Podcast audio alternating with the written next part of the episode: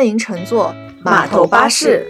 我是旅程记录者斯嘉丽，我是生活观察家陆以山，我是未知探索家 OK 海伦。让我们即刻发车，驶向城市。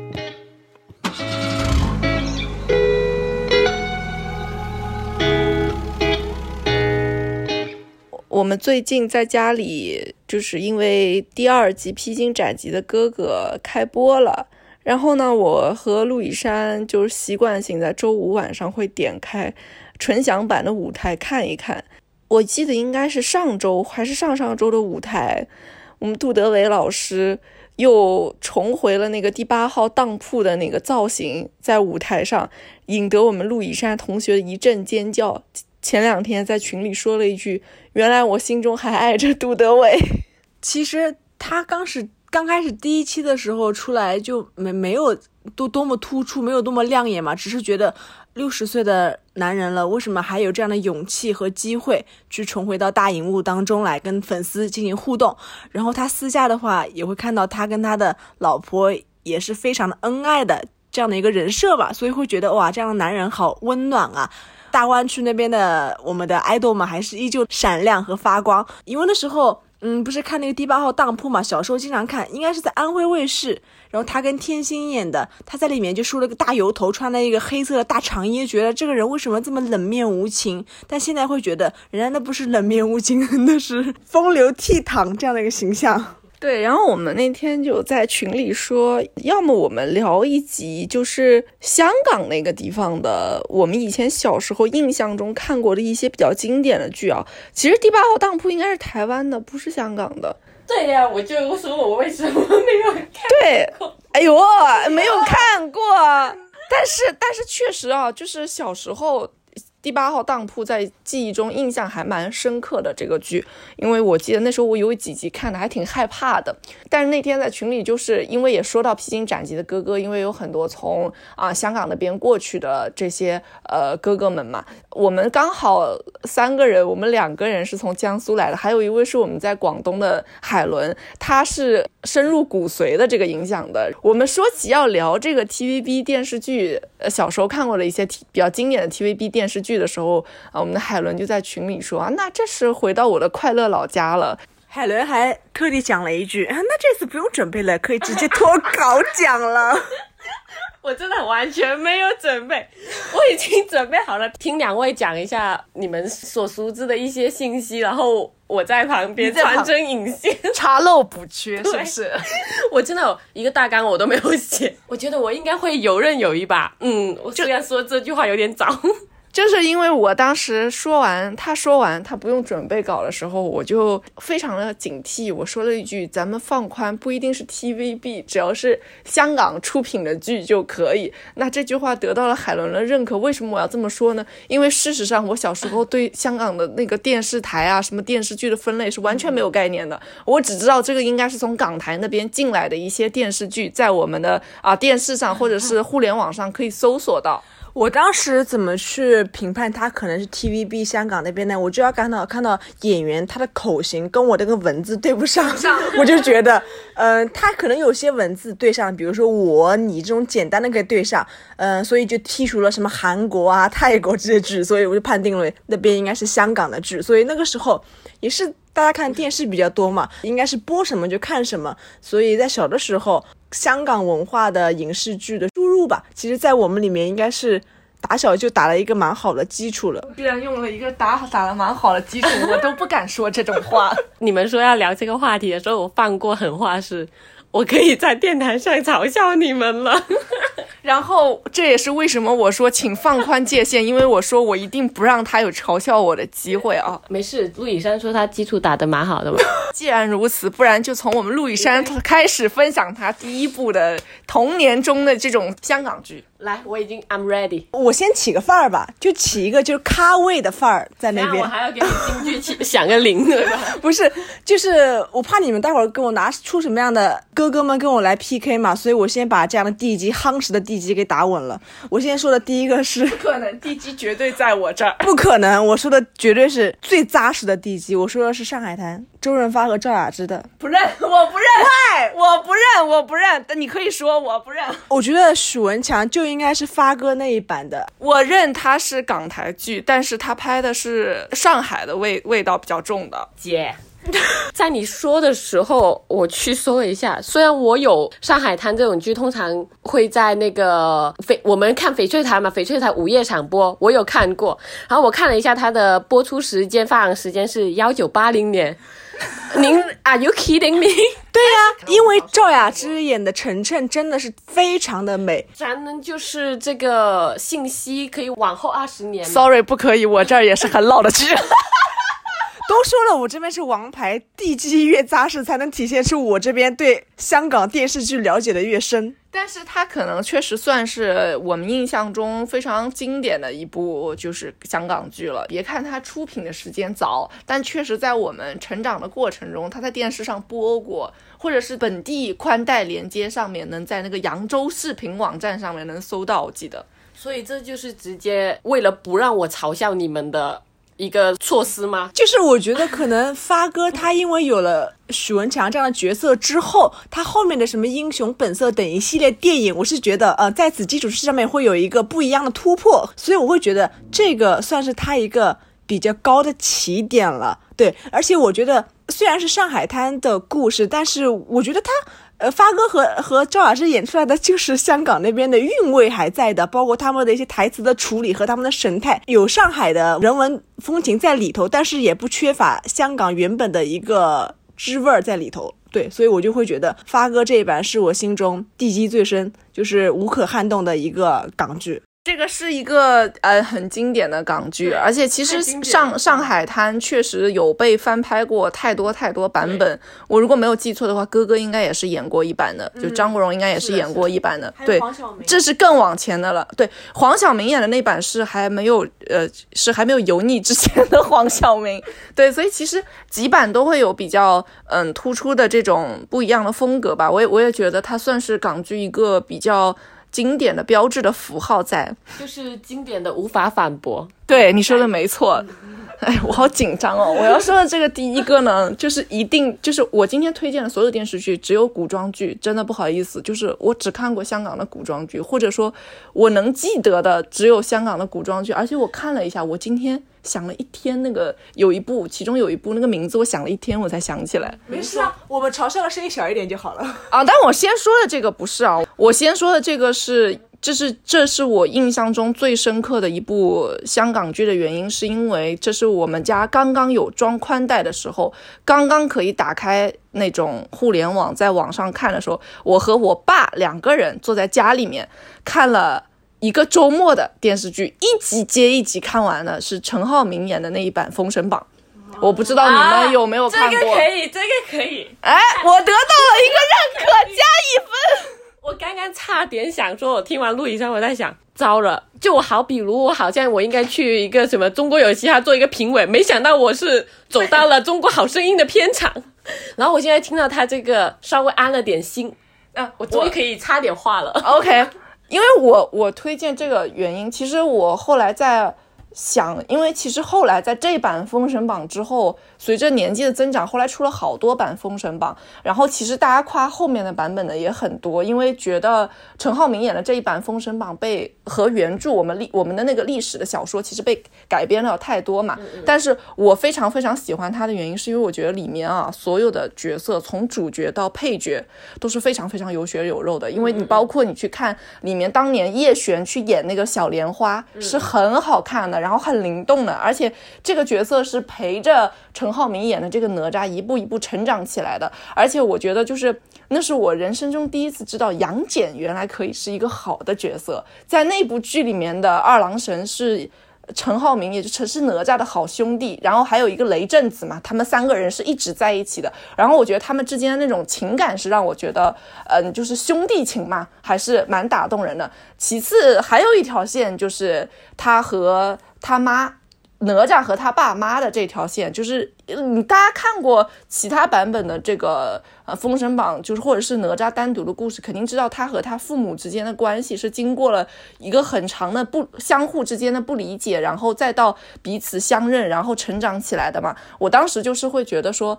我我每一次看到哪吒从外面跪着回来，真的去跟他妈认错的时候，我每次都会哭。具体的情节在哪一集，我印象不深刻，但我就记得整个陈塘关的人都在看着这个哪吒从外面回来了，然后一步一步爬回那个家里。我如果没有记错的话，应该是这个样子。我就觉得，就是里面他每一个角色都是。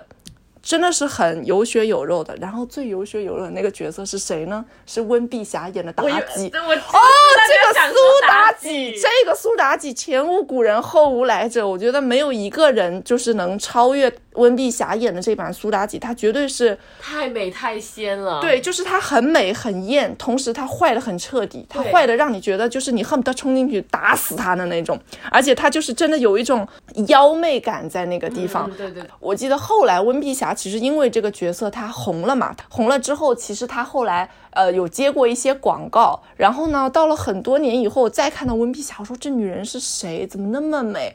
然后我一看啊，这不是当年演苏妲己的那个人吗？然后温碧霞在那个广告里说的台词是：我二十岁的人演不好四十岁，是因为他没有阅历；但四十岁的我可以演好二十岁，因为我没有鱼尾纹。我从此就记得了，就是姐姐可以一直美到老的那种感觉。这个是我想推荐的第一个电视剧啊，因为我觉得它绝对是在我童年的时候，我和我爸非常认真的两个人坐在家里面刷完的，就是我觉得比较。比较经典的一部剧，而且到最后，其实，嗯，所有的人都被封神了嘛，但是哪吒上天是没有被封神的，因为他其实身上背了太多的罪过。然后到了最后啊，那就是偶像剧啊，叶璇就是变成了一只小蝴蝶，跟在他后面，跟他说我会等你的。然后我就觉得很甜，那是一个很甜很甜的 ending，就他所有的朋友都已经上天当上神了，他是一个坏孩子，还没有成为上神，但是他爱的人还在这等他。我发现那个时候叶璇演的一些古装剧都是蛮出彩的。然后你刚刚不是讲到《封神榜》嘛，算是这种神话剧，对吧？然后我我记得我这边还当时看的那个，就是香港那边的一个《西游记》，不知道你们记不记得？张卫健。没事嘛，说明我们品味很一致嘛，很高很一致。张卫健演的这一版又是在海伦出生前出来的一部电视剧。没有，不是的，是这个很早，九六年吧？啊，九六年你没出生吧？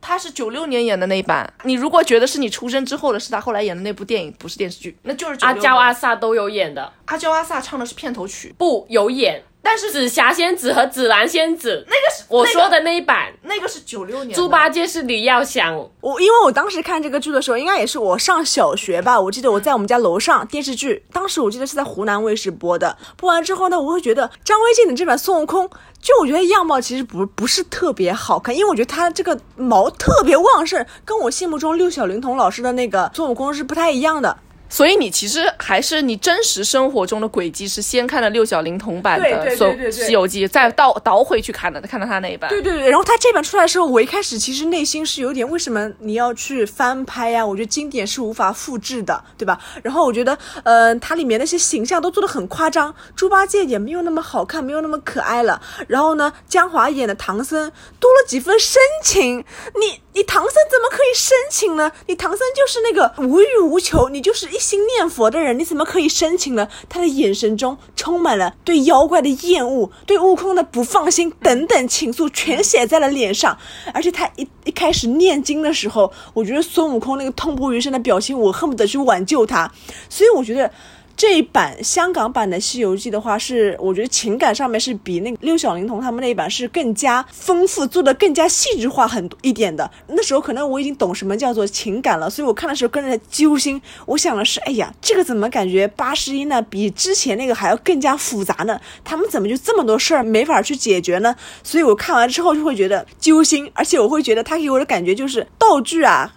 很简陋，因为我听说，我听说 TVB 那边拍剧都是说，嗯、这个剧场和那个剧场会有很多服化道是串起来用的，比如说，呃，某一个古装剧里面的簪子，可能到我这边神话剧里面，它就串起来用了，或者这个假山，它就是一块 KD 板蒙在那边了，所以整个服化道的话，我觉得没有那么的用心吧。但怎么说呢，也算是一个香港那边神话剧我这边的一个不一样的一个作品吧，在我印象中还蛮深。可能张卫健私下给我们的感觉就是那种深情挂的男孩子嘛，所以他去演那个孙悟空的时候，我会觉得哇，又是另外一种男人味儿了。哎，我其实一直都觉得，就是你看《西游记》，看这个情感的复杂程度，就是看孙悟空跟唐僧这两个角色嘛。我觉得是江华老师演的这个唐僧，就是你你首先你就是能感受到，这一定就是一个很正义、很善良的人在演这个角色，然后同时他会让你觉得这个唐僧不只是一个僧，他是一个有自己。很独立思想的一个僧，他是很完整的一个一个僧人，他是一个人，首先，然后就包括他真正吸引人的这一版吸引人的原因，也是因为你可以看到猪八戒的更滑稽、更可爱的一面。因为我们在看，呃呃，那个六小龄童老师这一版的这个《西游记》的时候，你会觉得它更像一个正剧嘛？因为所有人的角色都是在一个正轨上向前走的，而且，嗯、比如说我们其实，在那部那部电视剧里看到的沙僧这个角色的塑造，以及猪八戒角色塑造，相对形象是比较单一的，它更多的篇幅是花在，嗯，可能这个八十一难难是怎么经过这个事情上。但当你到了就是，嗯，张卫健演的这一版的时候，张卫健是一个有感情的猴子，所以其实为什么后来很多人愿意拿孙悟空这个角色去做和情感相关的，就是因为你们不觉得这两年就是在娱乐圈大家会很流行所谓猴系的男友？我觉得其实不论长相还是。还是性格，是因为这一类的像孙悟空一样的这种男孩子，他是最直接的，然后他是最敢爱敢恨的。这种人是敢于去表达一个情感的，这样这样一类人。你说，我看你眉头已经皱起来了。因为我我不是很理解猴系男友是什么样的呃。，猴系男友其实我觉得只是表达长相一开始，但是在我这儿我会认为说。这一类的男生哦，刚好我觉得他们身上有一类特质，就是他们是很直、很纯真的。然后这个纯真是带来的是他们是很敢爱敢恨的形象，因为我觉得孙悟空就是一个这样的形象。嗯首先你要在你要做到敢爱敢恨这件事情本身就已经很难了嘛。我突然知道为什么刚刚会有分歧了。嗯，确实张卫健的那一版《西游记》是重播的那个《西游记》，但是没有。我说的那一部是另外一部，是叫《齐天大圣孙悟空》。我知道那部我觉得不好看。那一部是那一部好看，不过那一部其实它是纯属喜剧型的，就好像你们说的内地版的那个六小龄童老师演的那一部是比较正的。正派一点的，然后可能我说的那个齐天大圣孙悟空就是搞怪搞笑一点的，然后就就像我们看的那个呃封神榜，你刚刚提的封神榜就是 TVB 的那个封神榜和那个正版的封神榜，可能也很多情节是不一样嘛。就好像你刚刚提到杨杨戬，你说你想不到他是一个这么正派的角色，我当时有点懵。对啊，因为我看的哪那个《宝莲灯》里面嘛，那个杨戬，那他不是是把他妈妈关起来了，嗯嗯嗯。舅舅嘛，对啊，坏舅舅嘛，就是以前小时候对他的形象是就是这种感觉。对，所以就很多颠覆我认知的事情，就好像刚刚你们一直在讲的孙悟空，然后我当时候看那个六小，就是我有呃看到电视在播六小龄童，我也有点不太习惯，因为之前不是看习惯了搞笑版的，然后突然看到我正版，我就受不了。太深情了是吧？而且而且六小龄童老师演的这一版的孙悟空，在我心中就是一个没有情感的，他是，但是他是一个绝对最后是开化了的，就是他是最后是被他的师傅给教导开了，并且他真的悟了佛性的那个猴子，但是他不是一个有血有肉的猴子，就是在我这儿是这样的感觉。然后刚刚你提到那个齐天大圣孙悟空，你觉得不好看？我觉得是因为你没有看粤语版，或者是你没有 get 到他的那个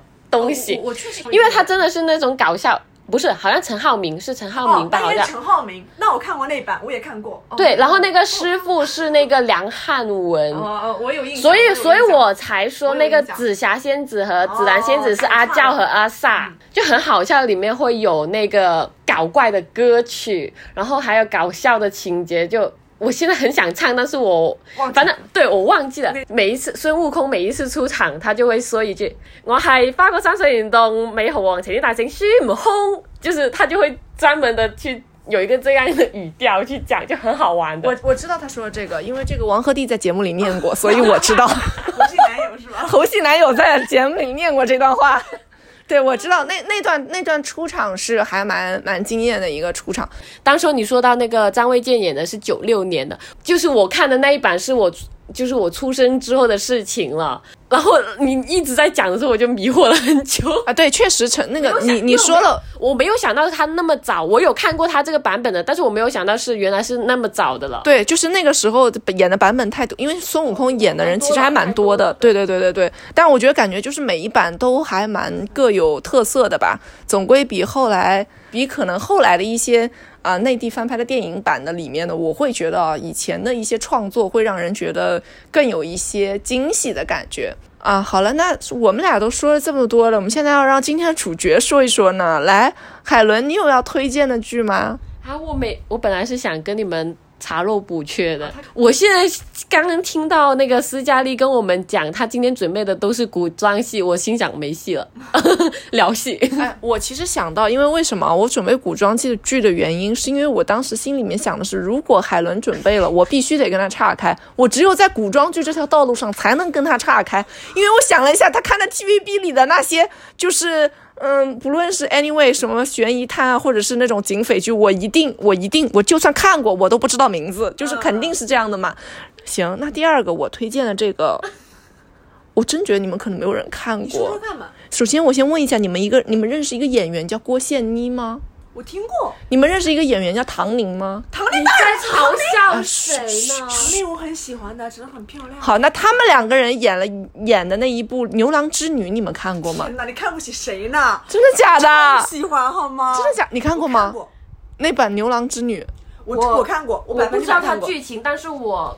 我应该有看过，因为这是我我小时候第一次对于我想拥有一一个属于我自己的我自己的那个叫什么百变衣橱 啊！我当时就想，我要有一个我的百变衣橱。他他从天上落到地上的第一件事情就是站在那个草堆边上开始换换换换衣服，然后他他走过去，然后织女就穿上了自己想穿的衣服。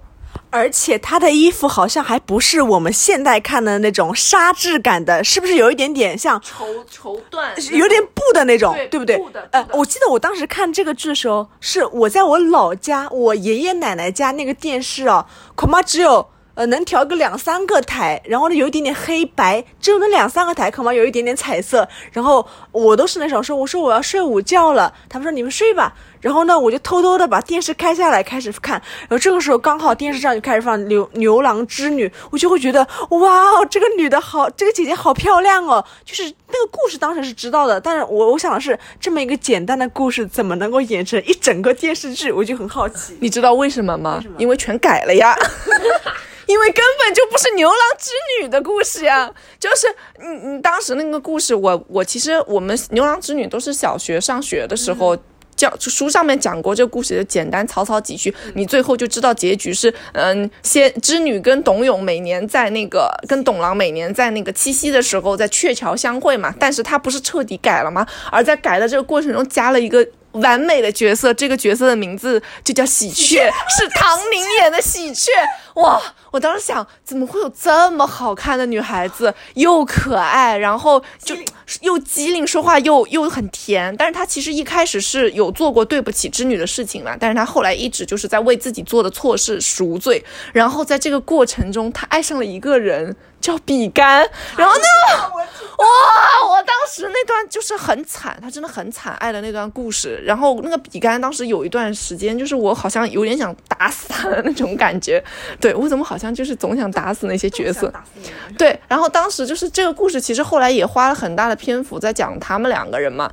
然后我不知道你记不记得那个结局，这是我简直觉得是，就是这部剧可能现在。再去看里面一定有很多被吐槽的这种细节，对，然后也一定有很多和牛郎织女完全没有关系的东西。但他改的这个结局，我就是觉得很完美。织女离开了神仙界嘛，她回到了。他躲到了凡间，那个镇叫什么镇我有点忘了，躲到了棉花镇啊还是什么的。Anyway，就躲到了那个镇上，他和他的黄阿牛去共度余生了。那每年在鹊桥上谁去相会呢？是喜鹊和比干在鹊桥相会啊！我就觉得这个结局，我其实前面啥都忘了，就记得两件事儿，一件就是他换衣服，一件就是最后在鹊桥相会的人换了。天哪，这部剧我真的快遗忘了，但是我确确定及肯定的是，我是看过，哇，真的太久远了。呃，你说起唐宁和郭羡宁的时候，他们是不是最后结局有一幕是在那个有个彩虹出现的？他们走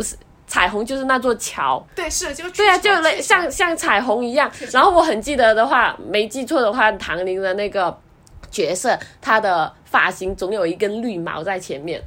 好像他还画了有点绿色的眼影在眼睛对上他就是整一个绿色，开始喜鹊，对，所所以他整一个那个装扮都是很喜鹊的造型。对对对对对就你想说起那一句，你就说起他那个角色，你就会记起他那个刘海的那个绿毛和绿眼影。绿眼影，对，唐唐宁其实是那个童星出道的。那几年拍完那几部戏之后，他后面就开始隐退了，就嗯可能结婚，然后就没有再出来多拍戏。但是他之前是真的很灵，他是从一个童星开始做的。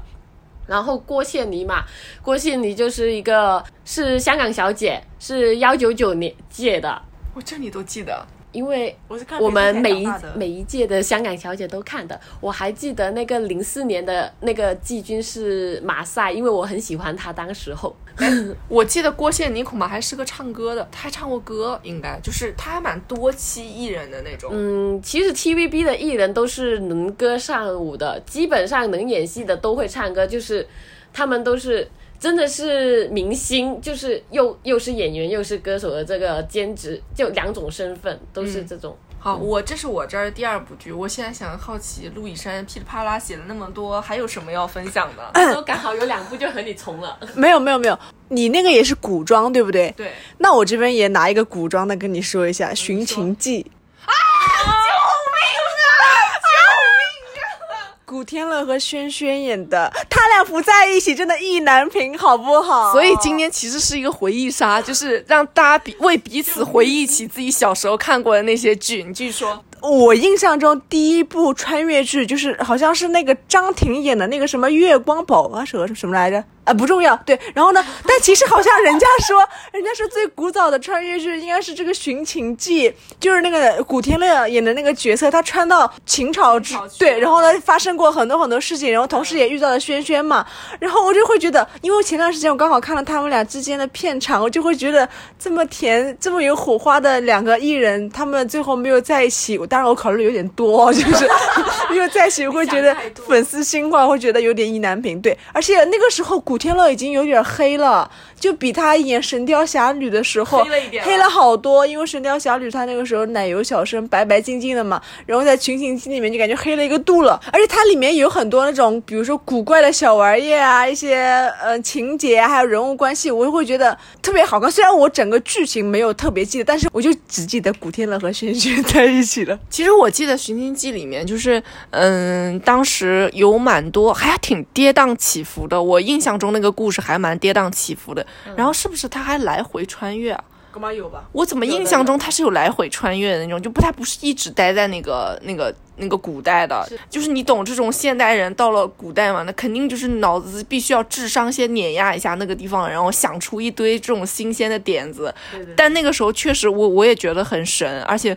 嗯，古天乐那个时候还是很帅的，不得不说，就是那个时候也没什么妆效，而且我记得那个时候恐怕做的特效也不太行，就是那种穿越来穿越去也挺蠢的那种。而且这种海报不是应该做的很灵动吗？穿越剧怎么感觉就跟 PPT 做出来的一样啊？寻秦记，因为我今天又看了一下，左边右边还是有几个军队在那边，然后中午中间有几个形象 icon 往那边一怼，然后用人物做了个白白色的描边，就很简陋。因为没没有人想让你分析这个。其实可是当年那个海报风格都是走这种类型的，你没有发现吗？就是不管你说什么封神榜，就是你们说的那几人头对，然后就什么浩浩荡荡的一个军队在旁边做你的背景，然后你的主角就是一个大头像摆在那里，再加你这个剧名哦知道了都是这种啊。呃，手撕勾勒风，专家建议你不要为它起定义定义这种海报风格。我才发现，哇，真的好久远，就是你不提，我已经忘记了这些剧。那这也算是穿越剧的鼻祖吧？它就是，我觉得就算就是的。哎，那刚刚陆以上就是说，他也接着你你的那个话语讲讲古装剧了。那想必他应该是准备了一些现代剧吧？我也 那我就很好奇，你现代剧，我比较印象深刻的其实是初中时期的那些剧，所以我就想看看你准备你你准备的。你知道吗？就是其实我就也很想听你们去讲一些现代剧，为什么？因为我看过，但我实在是想，我实在是想不起来他们的名字了。所以如果你们有，就是让我去唤醒一下，就像寻秦记一样，唤醒一下我的记忆。其实我跟你们看的这个时间点都是差不多的，我都是小学那会儿看的比较多，因为小学那会儿确实古装蛮多。我因为我确实也写了一个嘛，我写了一个是那个《使徒行者》，算吧，哦它算近代的，我大学的时候看的。近代。算近代的，我真的是这个我可以讲，因为《使徒行者》是我高二还是高三？因为那时候是大学。我们插一句，插一句，插一句，你们说的《使徒行者》是剧版一一《使徒行者》一剧版的那个剧版剧版，因为《使徒行者》现在剧电视剧版有三部，三部一二三，但是不得不说，第一部是最经典的。然后因为那一部剧真的是火到，那时候我们是住宿的。我们每只有周末才能回家，然后我们每天都每个周末回家之后都会一口气把那五集看完，然后回来宿舍讨论。然后当时，那你还记得是谁演的吗？林峰和苗侨伟。然后呢，女主女主萱萱，他只认识，不记得了，女主只认识萱萱。佘诗曼哦，佘诗曼哦，对。后来，后来电影版的不是把佘诗曼又请回去了吗？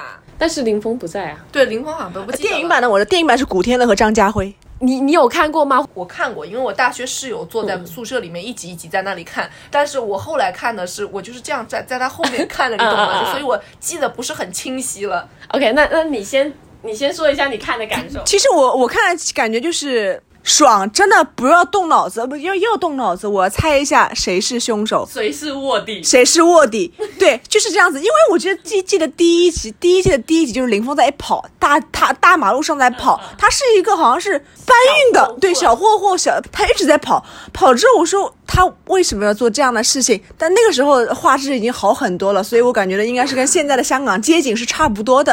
然后他就一直在跑，跑完之后的话，就是那时候可能苗侨伟在后面慢慢慢慢出现了，谁是？是卧底，警察就是好与坏，这样怎怎么去做这样的一个斗争？那没有看。帮你补充一下这个剧情吧。你现在讲的稀碎，因为香港的警匪片无非都是围绕黑社会，然后或者是商商业买卖，然后警匪、警察，然后这种故事展开嘛。然后这一部其实也是非常的老套的，是以卧底和警察的一个故事展开。但是它有趣的点就是在于。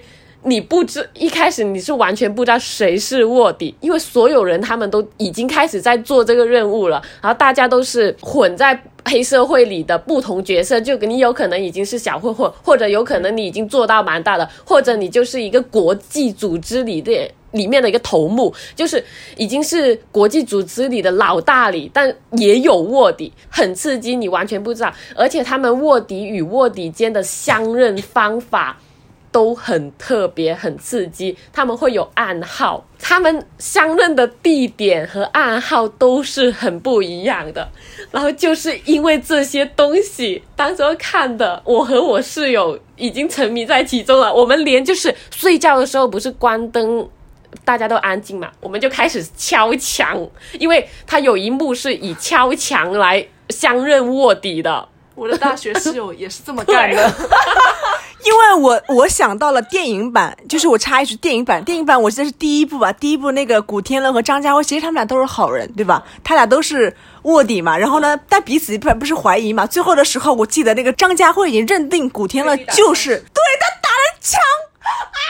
对地打枪那段，其实三声还是几声，对吧？是个暗号，而且是好像到后面一集的时候又去解释了一下上面几集为什么那么做这件事情。对，我就就会觉得哇，这就是充满智慧的人怎么去当卧底的。所以我当时我觉得那个编剧是神了，因为你警匪片拍来拍去都是无无无无非那些题材刺激，然后神秘，然后我没有想到他这个编剧可以这么改写卧底们的故事，然后那时候真的是看起来爽到。爆啊！真的，而且里面除了林峰和佘诗曼，就是我最印象深刻，他还有一个卧底是叫抠比的。然后抠比的这个卧底故事呢，也是非常的感人，因为到后面他是和那个陈敏之也在里面演嘛。陈敏之你们认识谁吗？我不知道，不是是这样的，就这些人嘛，他脸放在我面前，不认识，但对不上号啊。抠比呢，他是在结局的时候，他不是患病。去世了嘛？但是他在里面是有一段非常凄美的爱情故事的。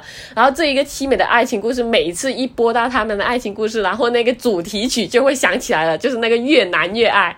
哦，你们肯定听过。然后麻烦录影上后后期 BGM，BGM，谢谢。盖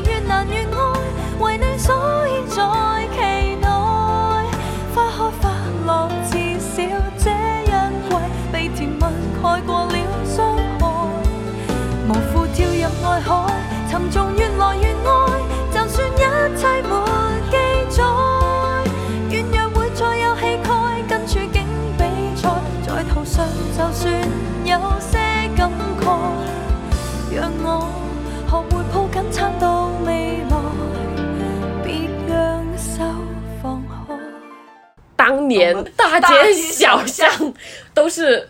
想起那个 BGM，连我妈的手机铃声都不例外。其实当时到电影版的时候，已经有很多人在说没有电视剧版来的那么过瘾。我觉得还是因为电视剧，你看每一集它可以把人物的东西去讲的很细嘛。但到了电影版，那些大咖们的角色得先立好，所以就会少掉一些可能细节上的那种呈现啊等等。哎，那我这边讲了很呃一些现代剧，你们有没有什么要补充的吗？那斯嘉丽那边，你还有什么样的古装剧？我们可以一起来 battle 一下吗？不好意思啊，我下面这一部这个古装剧是这样的，就是我我要先从演员的名字念起哦。大 S 你们都认识对吧？认识。吴京你们都认识对吧？认识。嗯，然后那个陈晓东你们还记得吗？我知道，记得，蛮帅的。所以你们知道我要推荐什么了吗？不知道。《倩女幽魂》，大 S 演的《倩女幽魂》。电影版吗？还电视剧版？我知道大 S 演过，不是台剧，是香港剧，是不是没有看过？有非常非常多的配角，你们知道里面有一个角色叫燕赤霞，吴京演的是诸葛流云，如果我没有记错的话，对他演的是诸葛流云。这个里面就是当年这个里面聂远老师演了一个角色，叫七叶魔君。我当时看的时候，我想宁采臣，你快点给我死掉！呃，我希望那个聂小倩是和七夜魔君在一起的，因为魔君是那个里面最深情、最深情的一个角色，但是宁采臣是个傻子，就是而且宁采臣是一个很自私的人。那个角色当时是我觉得，嗯，我没有办法代入，让我觉得我不希望宁采臣跟聂小倩在一起的。然后那个里面演那个。呃，燕赤霞的也是当年在我们看那一版《封神榜》，陈浩民老师演《封神榜》里面演李靖的，他是他在这个里面演的燕赤霞，然后他演的这个角色也是啊，对，袁华演的，对我很上头。反正就当时看那个剧，那个里面呢有一个有一个东西啊，有个东西叫玄心奥妙诀。后来这一部《倩女幽魂》被到电视上央视去播的时候嘛。它就不叫《倩女幽魂》了，它叫《玄心奥妙诀》，就是因为它那个里面会练一个武功，它会这样。我对不起啊，就是我表演一下，就是它会这样，然后呢，这个这个中间会突然出来一个红点，然后那个手心这地方会出来一个红点，就他们里面大多数角色在练这个，好像就练成这个之后，你就会特别。厉害，然后但这个里面其实就是呃有很多很多的配角，就是从吴京老师演的这个诸葛流云，他那时候还不是个老师，他是个是小子，就是他从他演的这个什么诸葛流云到后面有很多，包括我刚刚讲的那个七叶魔君，还有那个什么燕赤霞、莫邪这种嘛，就是他们的角色都是有着那种很复杂的人物情感关系的，这也是我当时看那部剧。已经到最后，我已经完全忘记聂小倩跟宁采臣，也是忘记大 S 跟陈晓东这两个角色了。但是后面所有人的角色我都记得很清楚，尤其是我们聂远老师演的这七夜魔君。就是虽然虽然我知道你们俩的表情是完全不知道我在讲什么，但是就是那个也是一个被改编的面目全非的故事，但是是一个有着非常多很精彩配角的这种倩女幽魂。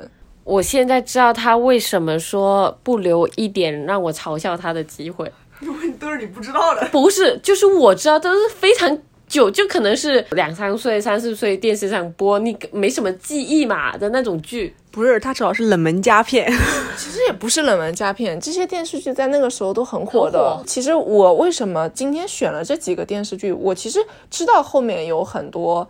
嗯，到我们年纪再大一点的时候，去 TVB 再播了一些剧，也是啊，就是有好的，有很好的那种。因为我我大学有一个室友，非常非常喜欢看 TVB 的剧，而且她是几乎就是刚刚那个看《使徒行者》的那个女生，她几乎是 TVB 的现代剧，她都几乎都看完，非常非常喜欢警匪片，所以那种比较经典的她都看过。那个时候我也陪她看过，但是你知道你长大了看的东西，你很对和我小时候看的那种东西，在心里留下的那个痕迹是不一样。对对对，我长大看的那些东西，可能我也记得，但是那个时候留下的那个心境，就和我小时候我见到七夜魔君，我觉得我特别想嫁给这个男人，就是小时候不懂爱情那种感觉是不一样的。小时候看的是那个故事情节和那个就情境，对长大是找茬。对，长大了 看的是找找茬。OK，他反正斯嘉丽挑的，他专门挑这些，我也无可挑剔。所以呢，只能说陆以山，你让他，你讲一部让他能挑剔出来的剧。我刚刚我刚刚其实瞄了一下陆以山准备的那个大纲我看到了有一部是《金枝欲孽》，哦，这个呢，我写上了，有划掉了，因为 I believe 每一个人都看过。这部剧真的是经典。我写上了，但我后面没有写内容，因为我也是跟斯嘉丽是一样的，大家都看过，我就不多赘述，因为我印象不深刻，说多错多而。且金金枝玉孽都不要想，我觉得是九零九五后成长起来的一代看过 TVB 古装剧的，必看这个，必看《金枝欲孽》。但是这个剧很神的一点就是，为什么我写了，然后我又划掉了，是因为我有印象，但我印象不太深了。我跟你一样因为我我确实有印象，但我印象不太深了。但是那个时候确实就是它是一个大街小巷人人都看过的一部剧。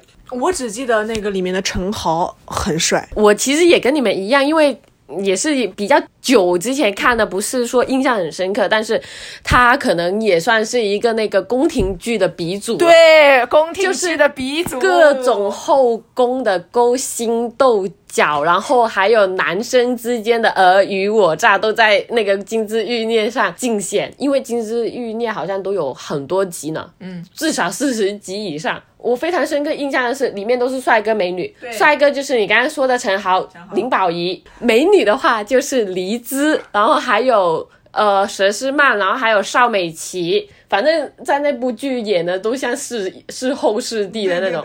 主要是那个剧里面，嗯，他零几年的剧嘛，但那个里面衣服都好好看哦，那些女人的衣服我全想穿一遍。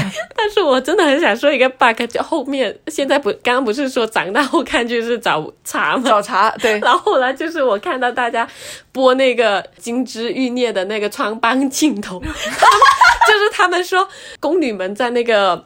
呃，宫廷里走的时候，看到宫廷外墙上挂着一个冷气机，这种剧不要去深挖，所以所以之前不就说吗？《甄嬛传》已经被发的啥都不剩了，求求你们放过《甄嬛传》吧。他我真的觉得《金枝欲孽》应该就是早些年早些年的《甄嬛传甄嬛》，传虽然可能故事不太一样，但是肯定那种宫廷的情节就是那种就是鼻祖中的鼻祖。哎，我我还蛮好奇，其实大家为什么不知道是有意还是无意的避开了金庸的？我觉得私下里我是有意避开。哦哦，因为我觉得你一旦讲了金庸，就都得讲。如果是比如说你聊金庸的这种港版的嘛，因为其实有一些剧可能到后来内地也翻拍了很多版，就是港版的就很有港版的风格，就是他自成一套体系，就是演对对对从他演的人物到他表现的这个手法，我觉得都跟你到后来再去看内地的这个嗯金庸的那种。小说的时候就是完全不一样的那种感觉，它港版其实它情节肯定会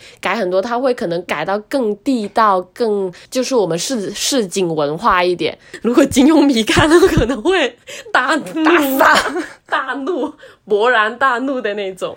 对，但是我我其实觉得啊，当我真的提到金庸，就是金庸小说里的这种香港电视剧，其实我第一个浮现在脑子里的是《鹿鼎记》啊，我真的是就浮现《鹿鼎记》，你是哪一个？你说的是那个陈小春的《鹿鼎记》对，我陈小春的《鹿鼎记》。我我是那个黄日华和温美玲的《射雕英雄传》八我四版的。我我跟你说，我觉得那一片就是那一片什么从《射雕》《神雕》到那个嗯、呃《天龙八部》，以及就那那一圈哈，就是他的那个呃几部曲，就最长的几篇的时候，我都觉得那是一这是哦这是要捆绑销售的一堆东西。但是《鹿鼎记》，我们陈小春同学是可以单独拎出来讲的一位，对，他是这样子的，让我的那种感觉。作品，但风格不一样嘛，对吧？就是他其实已经有点脱离武侠了，呃它更像是一个宫廷剧的那种感觉了。我就只说一个黄日华版本的那个《射雕英雄传》，因为我是觉得我本身很喜欢黄日华本身这个人，我就觉得他演武侠，他就跟任贤齐一样，他能够把江湖的豪情这样一圈能够演出来。其实重点是任贤齐，哎，没有哎，我其实我听他讲，我突然知道，我更加明确了陆以山喜欢男生的类型，就好像他一开始跟我们说的，他重新爱上了杜德伟，yes，然后现在谈到黄日华，然后还有呃任贤齐齐，都是其实我觉得都算是差不多类型的那种。I agree with you，对，我就喜欢这一挂，就是 man 一点的，就很有味道的。就是会打泰拳的那种。黄日华他真的很深情，为什么会有男人这么深情？因为黄日华现在好像他生活有出了一些状况，好像他妻子好像离世了。嗯，对他跟他女儿一起在一起，就是我觉得他可能塑造出了这样的形象，跟他本身。演员本身的私生活，我觉得是有很大的反差的。这，这是我觉得对于演员来说是一个蛮大的挑战吧。对，然后还加上温美玲，就是超美的一个女孩子，但她你有没有想过，黄日华演的郭靖这个角色？郭靖就是一个深情的角色，我觉得郭靖是所有的金庸小说里最深情的。那也是有好的演员去驾驭这个角色所以就是，嗯、他的深情是建立在这个角色之上的。但是你喜欢的是深情的男人，对，但我觉得黄仁华旁边演的《天龙八部》也很深情啊，隔壁还是深情啊。OK，黄日华说：“谢谢你多年的爱戴。谢谢你我谢谢你。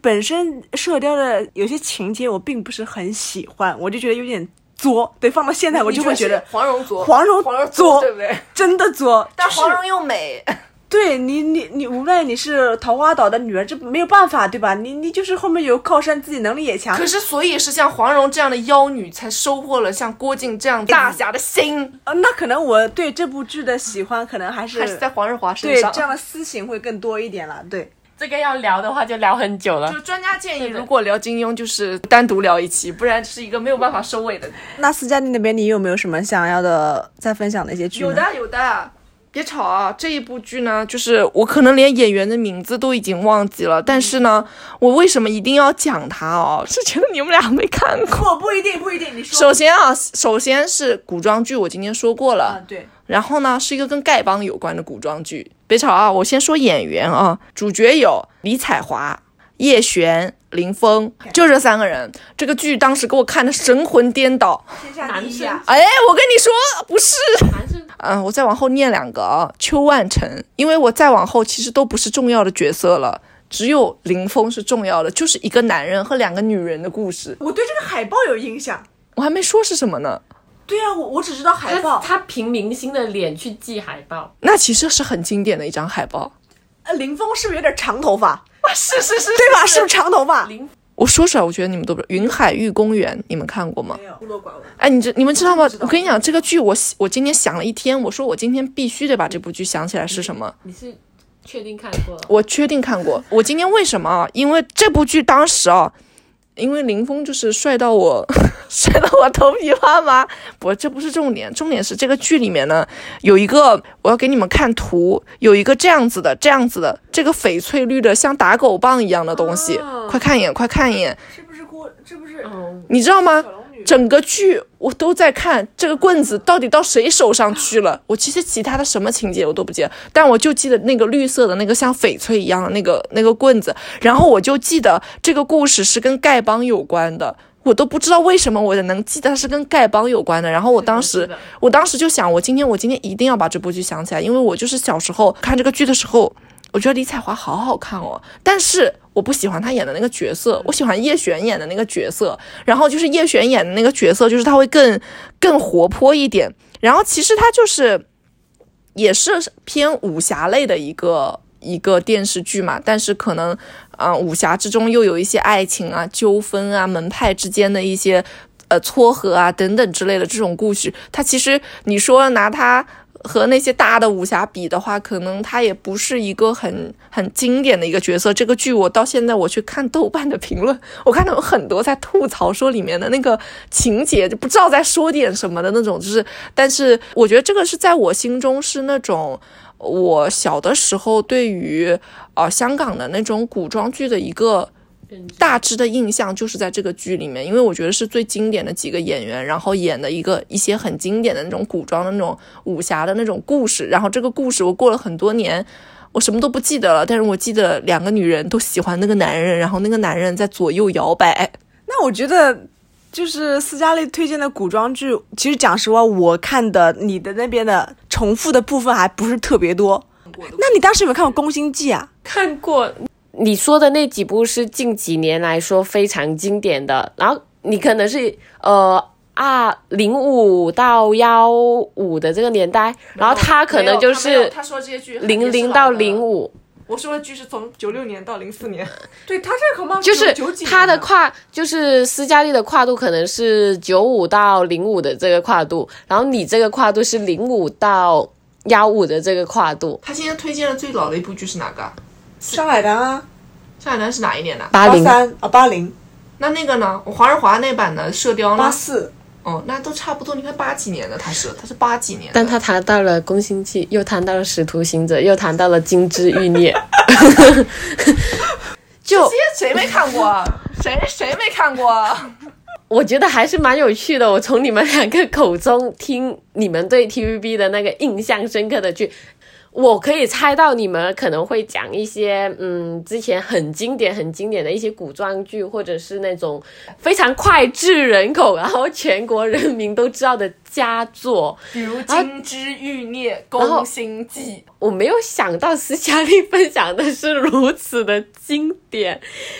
然后陆以山这边，我是可能大众化一点。对，是不是太剑走偏锋了？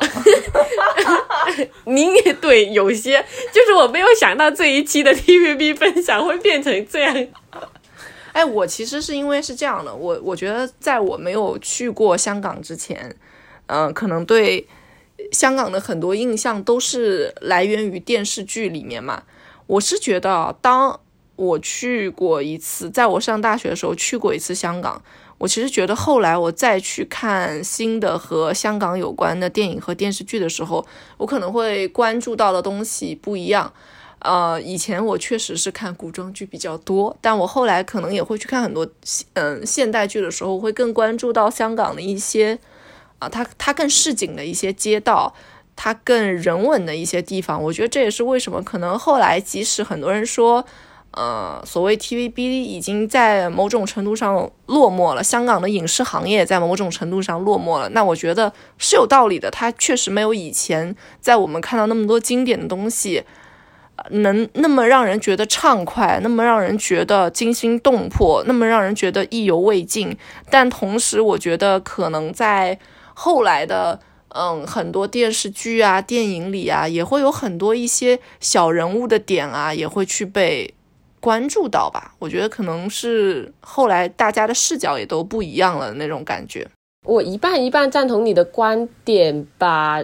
就虽然确实，呃，TVB 很多就大家都在讲什么落寞的这种话，然后很多演员就是当时候很好的演员，然后很厉害的演员，可能就是因为因为一代接一代嘛，然后可能。就走了，或者是隐退了这种，但我觉得还有很大的一个可能是，就后面影视剧的发展太强大了，而且太迅速了，所以可能就是有一种小巫见大巫的感觉，所以才导致说 那个 TVB 现在出的剧就更少人关注了，因为你现在更多。不同的节目的诞生，大家的关注度也会去分散。对，分散了之后，可能大家的关注度就不再那么集中在，比如说体呃港台或者是出的一些影视剧里，大家可能会更加关注于和我们自己生活更贴切，和我们现在呃经历的时事和和环境更贴切的东西嘛，所以我觉得这才是最大的原因。因为其实你现在在翻看一些香港的电视台，呃，里面也是有很好的演员和很好的剧的，只是因为我们现在没有那么的去呃关注它了的原因，所以我觉得嗯。这个东西嘛，都是百花齐放的。就是如果大家真的对体呃香港或者大湾区那边呃的文化比较感兴趣的话，其实大家也可以去找一些正在很火热的节目，就比如说他们现呃香港这边现在也是有在播一些比较新的制作一些新的节目，比如说那个歌唱节目是《声梦传奇》，然后还有之前我们小时候很喜欢看的一个综艺节目是叫《超级》。掌门人，其实这个综艺节目里面的很多游戏玩法，都是现在我们看到网络上的一些综艺节目的一个呃鼻祖吧。就因为很多玩法，很多游戏的玩法，其实和当时的超级掌门人是非常像的。然后近期我也知道那个香港电呃。那个 TVB 有在重新做这一档节目，然后如果感兴趣的朋友也可以去看。但我这个纯纯属我自己的安利啊，我觉得这种就很解压、很搞笑。然后希望反正影视剧都是发展的越来越好吧。那一